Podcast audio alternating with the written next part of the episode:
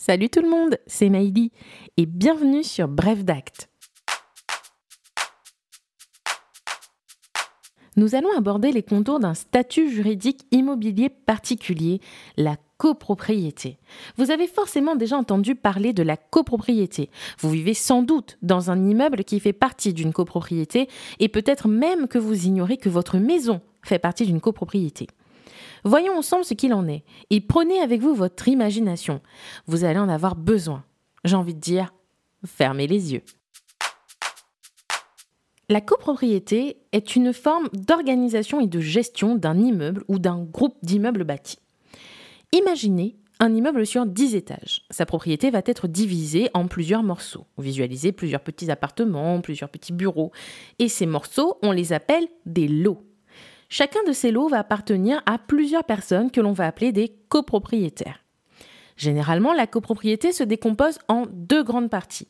Une partie privative, qui est le lot du copropriétaire, c'est votre appartement, et des parties communes qui appartiennent un petit peu à tout le monde, telles que les jardins, les escaliers, ou encore les couloirs, mais aussi les balcons, car oui, vous avez la jouissance du balcon, mais c'est pas vraiment le vôtre.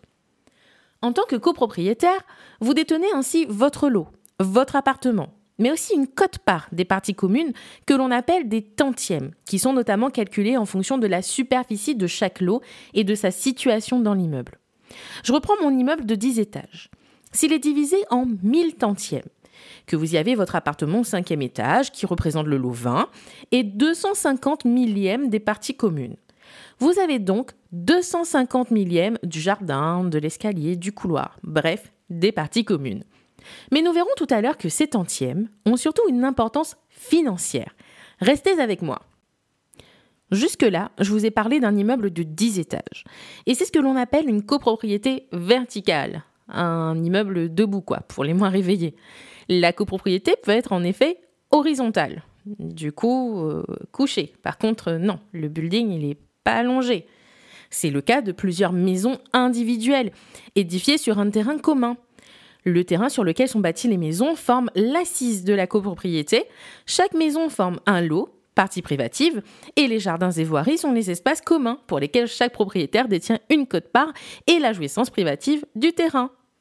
Si le régime de la copropriété est régi par la loi du 10 juillet 1965, à garder dans vos têtes, chers copropriétaires, elle est surtout encadrée par ce que l'on appelle un règlement de copropriété.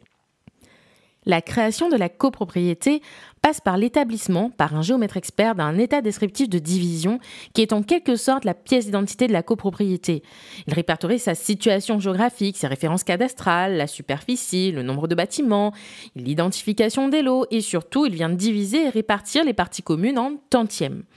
L'administration de la copropriété est encadrée par le règlement de copropriété. Document obligatoire établi lors de la création de la copropriété, il s'applique à l'ensemble des copropriétaires et définit les droits et obligations de chaque copropriétaire. Il contient notamment la distinction entre les parties privatives et communes, les règles d'administration des parties communes, la destination et l'usage de l'immeuble et de certains lots. Il peut notamment prévoir qu'il sera interdit d'exercer un commerce ou une activité professionnelle dans son lot privatif. Il recense également les règles relatives au fonctionnement de la copropriété. Sa modification, ou la dissolution de la copropriété, nécessite d'une part le vote de l'Assemblée générale des copropriétaires, tout le monde doit être d'accord, en tout cas la majorité, Très souvent, ça va nécessiter le recours à un géomètre expert, notamment si la modification touche à la répartition des tantièmes des parties communes, et le recours au notaire pour la rédaction et la publication au fichier immobilier du modificatif ou de l'acte de dissolution. La copropriété est gérée par plusieurs organes. On a le syndicat des copropriétaires qui est composé de l'ensemble des copropriétaires et qui se réunit au moins une fois par an en assemblée générale pour voter les décisions qui concernent la copropriété telles que le budget, les travaux à réaliser ou des demandes particulières de certains copropriétaires. Lorsque vous achetez en copropriété, vous faites automatiquement partie de ce syndicat. On a le conseil syndical, qui lorsqu'il est constitué, se compose de membres élus au sein du syndicat des copropriétaires. Il assiste et contrôle le syndic de copropriété. C'est une sorte de porte-parole des copropriétaires investi d'une mission consultative. Enfin, on a le syndic qui représente la copropriété vis-à-vis des tiers et qui administre et gère les finances. Il s'occupe notamment des appels de charges, de l'organisation des assemblées générales, il assure l'entretien des communs, le paiement des factures et veille aussi au respect du règlement de copropriété. Ce dernier peut être bénévole, c'est-à-dire que c'est un des copropriétaires qui s'en occupe, généralement gratuitement, d'où le fait d'être bénévole, ou professionnel, et c'est une entreprise qui s'en charge. La nomination du syndic, la durée de son mandat ou encore sa rémunération sont votées en Assemblée générale. Sur le plan financier, la copropriété est financée au moyen des charges payées par les copropriétaires. Et oui, la copropriété, c'est quand même un sacré budget. Vous n'êtes plus locataire, certes, vous êtes bien propriétaire, mais vous payez quand même des charges qui permettent notamment l'entretien des parties communes.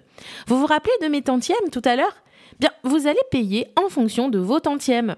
Revenons à mon immeuble de 10 étages divisé en 1000 tantièmes dans lequel vous détenez 250 millièmes. S'il y a une dépense de 1000 euros, bah vous devrez en payer 250. Il existe également différents fonds à remplir pour les dépenses imprévues, les travaux imprévus, les travaux d'urgence, que sont les fonds de roulement, fonds de réserve ou encore le fonds de travaux dit. Si vous souhaitez approfondir, surtout visuellement, ce thème, je vous invite à vous rendre sur notre site internet dans la rubrique blog où vous y trouverez notamment des petits plans. Le domaine de la copropriété étant vaste, nous nous retrouverons bientôt pour aborder la vente en copropriété. À bientôt!